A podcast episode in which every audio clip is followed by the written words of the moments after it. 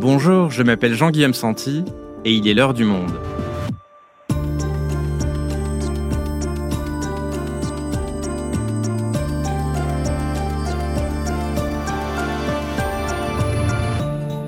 Aujourd'hui, quel avenir attend l'île de Taïwan? Alors que la menace militaire d'une invasion chinoise reste présente, l'île a élu pour la troisième fois consécutive un président issu du parti démocrate progressiste qui compte parmi ses principes fondateurs la quête d'une indépendance taïwanaise.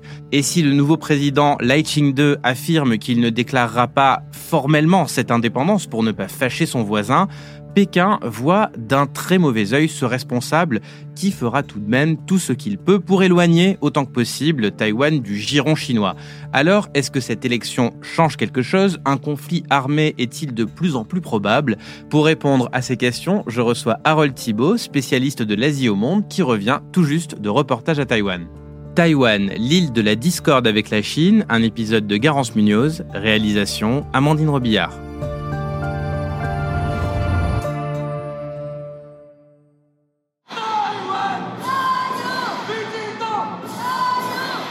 La foule est survoltée à Taipei et agite des centaines de petits drapeaux roses et verts sur lesquels on peut lire Team Taïwan, le slogan du Parti démocrate progressiste, le DPP. Nous sommes le samedi 13 janvier à Taipei et les militants applaudissent à tout rompre leur candidat qui vient tout juste d'être élu président de Taïwan. Lighting 2 arrive sur scène sous les hurrahs une musique digne d'un film dramatique accompagne les paroles du futur chef d'État, tout de vert vêtu.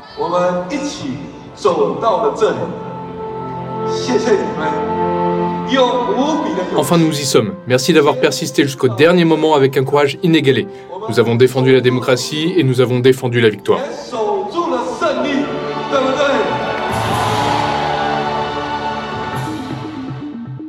Son parti, au pouvoir depuis 8 ans, est arrivé en tête avec 40% des voix, mais le futur mandat de Lai Ching-de risque de ne pas être de tout repos. Dès sa première conférence de presse, le ton est donné. L'enjeu principal des années à venir, c'est la relation avec la Chine. Je suivrai le système constitutionnel de la République de Chine. Je maintiendrai le statu quo. Je ne serai ni humble ni arrogant.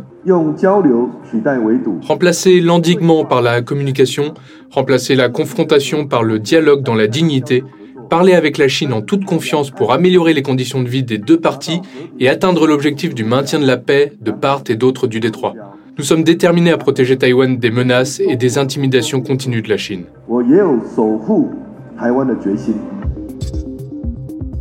Maintenir ce fameux statu quo et protéger la paix, développer l'île de manière autonome mais sans provoquer l'animosité de la Chine, dialoguer avec l'une des plus grandes puissances économiques et mondiales, sans se faire écraser.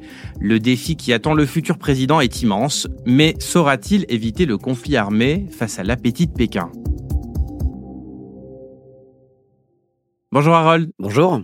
Alors Harold, tu étais euh, à, Taipei, la capitale de Taïwan, il y a encore quelques jours. Euh, tu as donc euh, assisté à cette campagne électorale et à cette élection. Est-ce que tu peux nous raconter déjà l'ambiance dans les rues? À quoi ça ressemble une élection à Taïwan? La première chose qui m'a frappé, c'est que c'est très visuel. Il y a des grandes affiches qui font 8-10 mètres sur les façades des immeubles. Il y a des publicités sur les bus. Quand vous allumez la télé, euh, il y a beaucoup de pubs euh, pour les, pour les candidats. Il y a des camionnettes qui passent dans les rues avec des militants qui ont des haut-parleurs et qui disent euh, votez pour un tel ou pour un tel.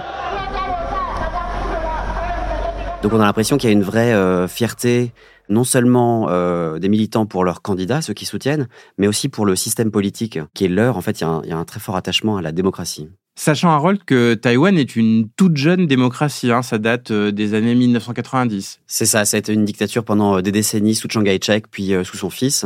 Et à partir du milieu des années 90, ils organisent d'abord une première présidentielle libre en 96, et puis des législatives complètement ouvertes en 98. Donc tout ça est très récent. Et pourtant, malgré cette jeunesse, il y a une certaine maturité dans cette démocratie. En tout cas, elle fonctionne. Tout à fait. Je suis allé voir un, le dépouillement dans un bureau de vote dans le centre de Taipei, par exemple. Et euh, tout un chacun peut entrer, regarder. Et puis, dans les 20 minutes euh, après que le résultat tombe, euh, vous avez les, les, différents candidats qui reconnaissent leur défaite et qui félicitent le candidat victorieux. Donc, c'est un processus qui m'a semblé très, très mûr. C'est aussi un contre-exemple par rapport à ce qui se passe en Chine.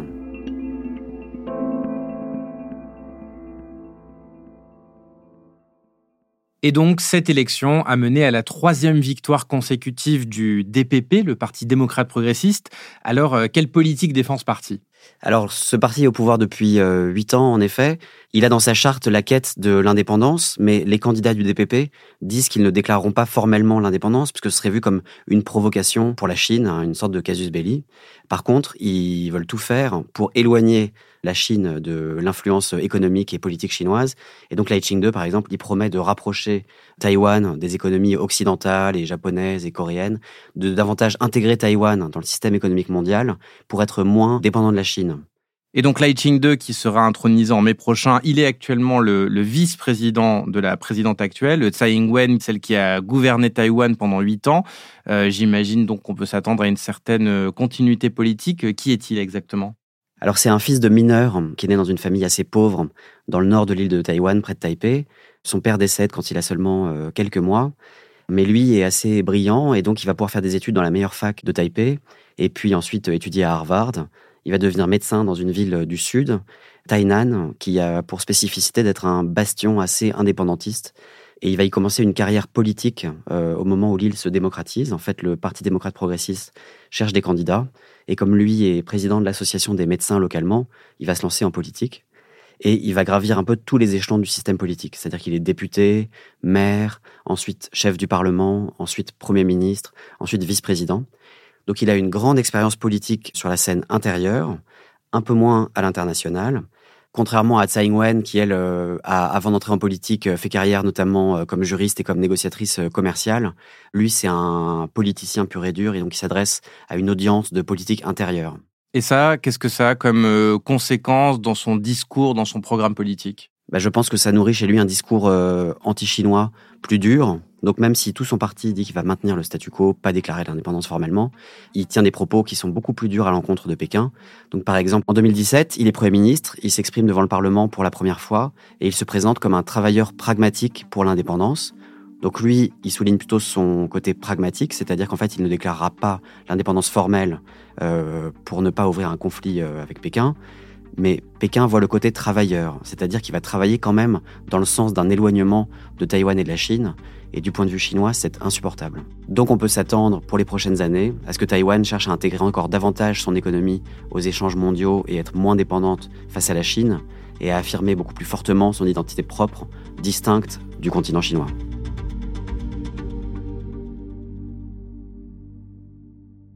Ok, alors Harold, tu nous parles depuis euh, tout à l'heure de ce fameux statu quo, du fait que Taïwan n'est pas tout à fait un État, euh, que la Chine souhaite une réunification.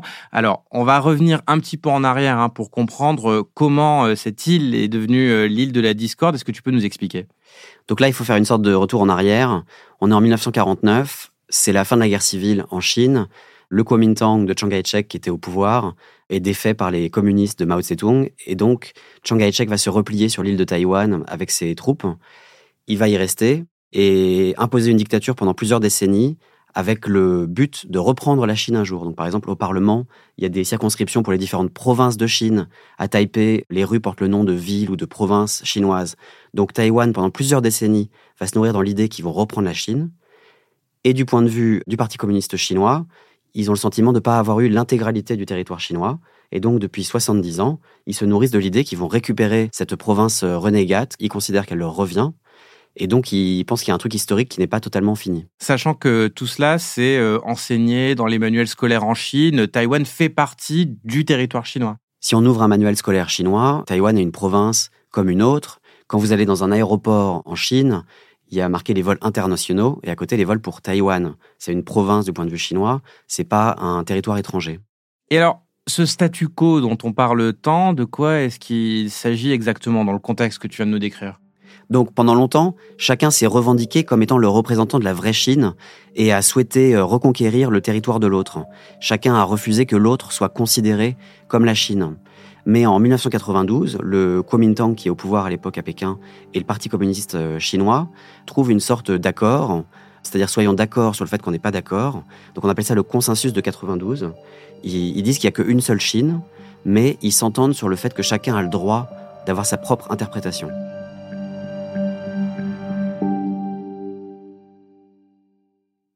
Et c'est ce qui donne ce statut particulier d'une entité qui a presque tous les attributs d'un État sans en être un. Alors si je résume, Harold, euh, Taïwan, comme la Chine continentale, se considèrent comme la véritable Chine. Ils sont seulement d'accord sur le fait qu'il n'y a qu'une seule Chine, ce qui veut dire que si un pays tiers reconnaît par exemple la Chine communiste comme la Chine, il ne peut plus considérer Taïwan comme un État à part entière, mais il peut quand même avoir des relations diplomatiques, économiques, et c'est là toute l'ambiguïté de ce statu quo, et à partir de là, les deux coexistent depuis avec euh, chacun sa trajectoire, sauf que le parti au pouvoir dont on parle, le DPP, il ne reconnaît pas, ou en tout cas il n'est pas d'accord avec ce statu quo, c'est ça?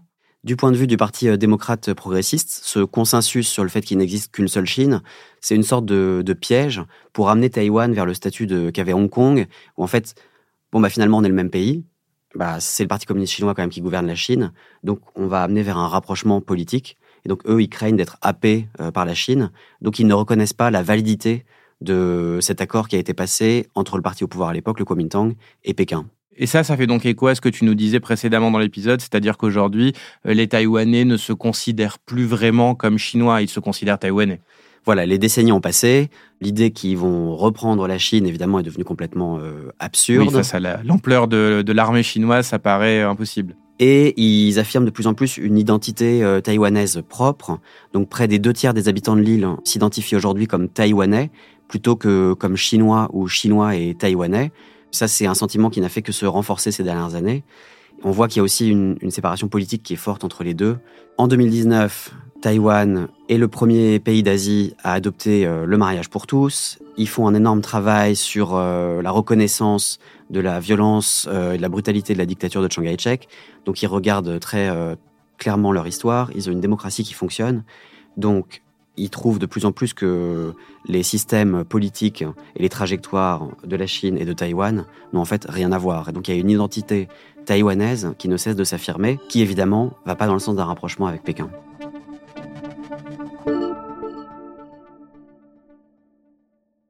Alors, Justement, à propos d'un rapprochement avec Pékin, j'aimerais qu'on parle de l'exemple qui semble peut-être le, plus similaire, celui de, Hong Kong, qui est une ancienne colonie britannique qui a été euh, rétrocédée à la Chine en 1997.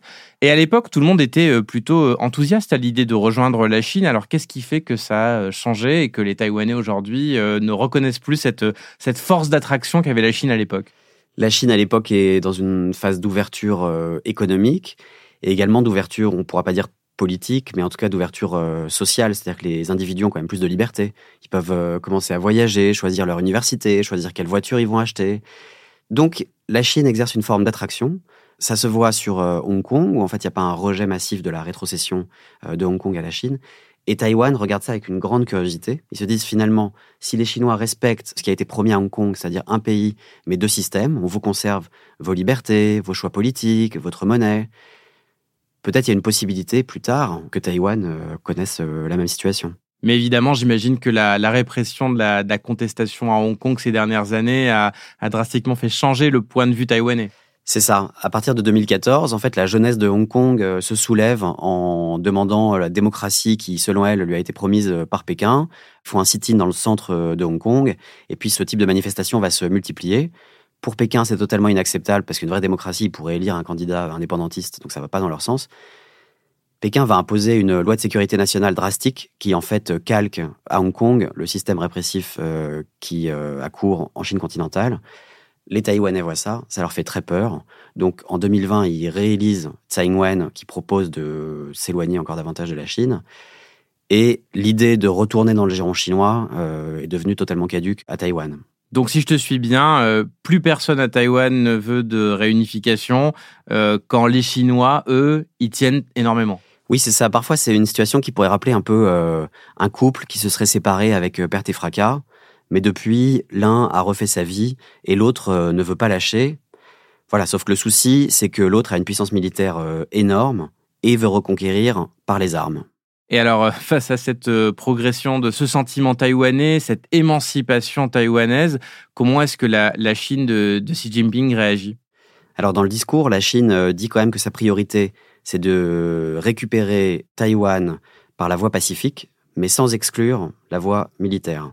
Donc ils multiplient les exercices militaires, euh, les manœuvres. par exemple, il y a des vols désormais tous les jours de, de, chasseurs chinois qui dépassent la ligne médiane qui sépare le détroit de Taïwan entre le continent et l'île. Lorsque la présidente de la Chambre des représentants euh, américaine, Nancy Pelosi, s'est rendue à Taïwan en août 2022, la Chine a organisé les plus grosses manœuvres militaires qu'elle ait jamais organisées autour de Taïwan, qui était une simulation d'encerclement de l'île. Donc il y a une vraie pression militaire auxquelles s'ajoutent des restrictions économiques aussi. Voilà. Donc en décembre, juste avant les élections, ils ont supprimé des tarifs douaniers préférentiels qu'ils avaient accordés euh, à Taïwan dans le cadre d'un accord de libre-échange, notamment sur les produits pétrochimiques. C'est une manière de dire attention, si vous votez mal, il va y avoir des sanctions économiques encore plus dures. Et donc on est sur une politique de la menace qui, du point de vue de Pékin, est justifiée parce qu'il faut faire euh, peur, leur dire de bien voter, Évidemment, du point de vue de l'opinion taïwanaise, ça ne fait que les éloigner encore plus du continent et les conforter dans l'idée qu'il ne faut surtout pas se rapprocher politiquement de la Chine. Taïwan n'a jamais été un pays. Cela ne l'était pas dans le passé et cela ne le sera certainement pas dans le futur. Si quiconque sur l'île de Taïwan a l'intention d'aller vers l'indépendance, ils essaieront de diviser le territoire chinois et seront certainement sévèrement punis par l'histoire et la loi.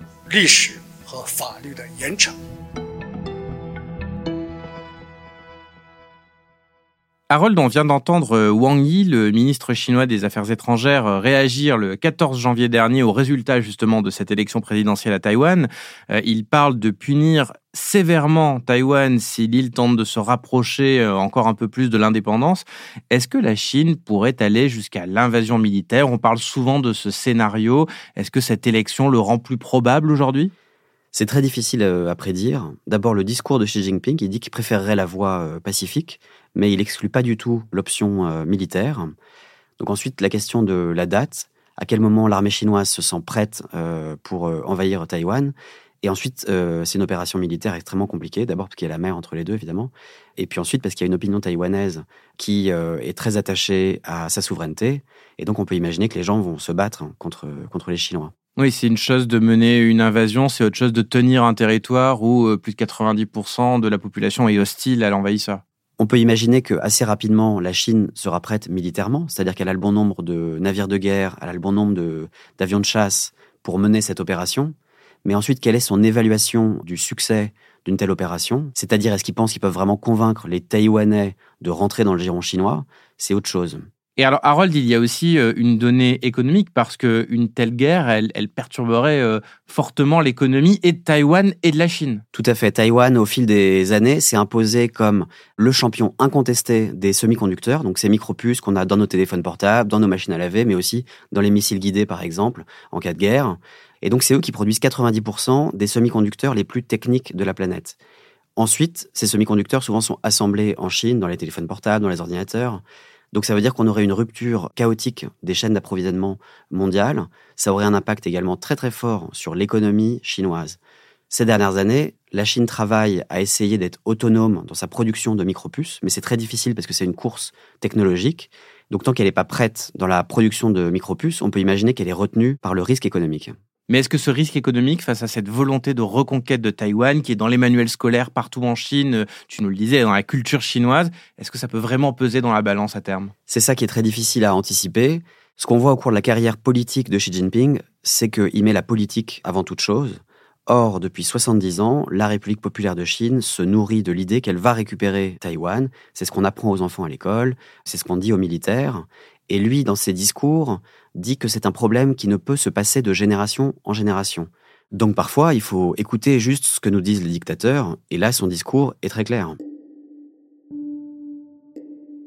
Et alors, admettons qu'il y ait euh, une opération militaire de reconquête de Taïwan, de l'armée chinoise. Qu'est-ce qu'il se passerait? Est-ce que euh, Taïwan peut compter sur des alliés, notamment euh, américains, pour les, pour les aider en cas d'invasion? Là, le problème, c'est ce qu'on appelle alliance. C'est-à-dire que Taïwan n'est pas membre d'une alliance au sens d'engagement à intervenir militairement s'ils ont un problème. En fait, quand les États-Unis ont basculé de la reconnaissance de la Chine comme étant Taipei à la Chine comme étant Pékin, pour rassurer Taïwan, en 1979, ils ont passé une loi par laquelle ils s'engagent à donner à Taïwan les moyens de sa défense. Donc c'est plus s'engager à leur donner une aide militaire, à leur vendre des armes, qu'à envoyer des soldats euh, se battre contre les Chinois le jour où il y a un conflit. Donc il n'y a aucune garantie pour Taïwan que aucun partenaire va envoyer des soldats se battre pour eux.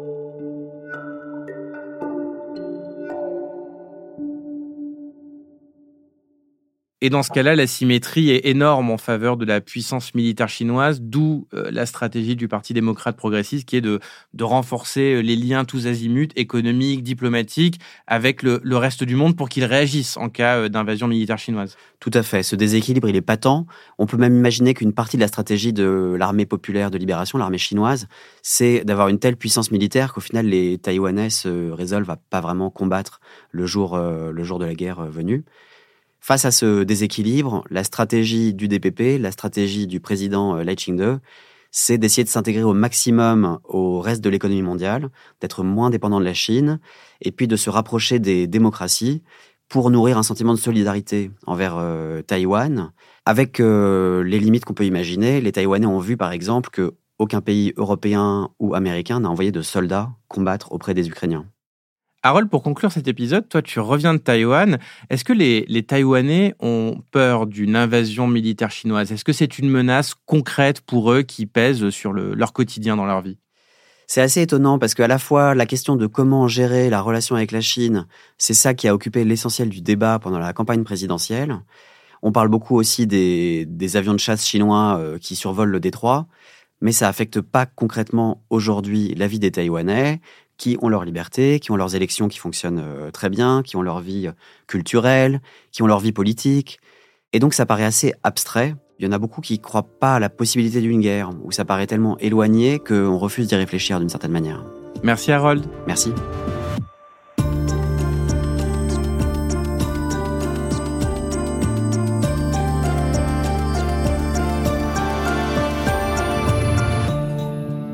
Pour en savoir plus sur le sujet, je vous renvoie vers tous les articles d'Harold Thibault dans la rubrique internationale sur notre site. Et avant de nous quitter, je vous rappelle que depuis quelques mois, vous pouvez écouter l'heure du monde sur toutes les plateformes d'écoute de podcast, Spotify, Apple, Deezer, celles que vous préférez. Alors n'hésitez pas à aller nous laisser un commentaire ou quelques étoiles sur votre application favorite pour faire découvrir l'heure du monde à tous ces nouveaux auditeurs et auditrices. L'heure du monde est votre podcast quotidien d'actualité à retrouver tous les matins du lundi au vendredi. Merci de votre fidélité et à demain.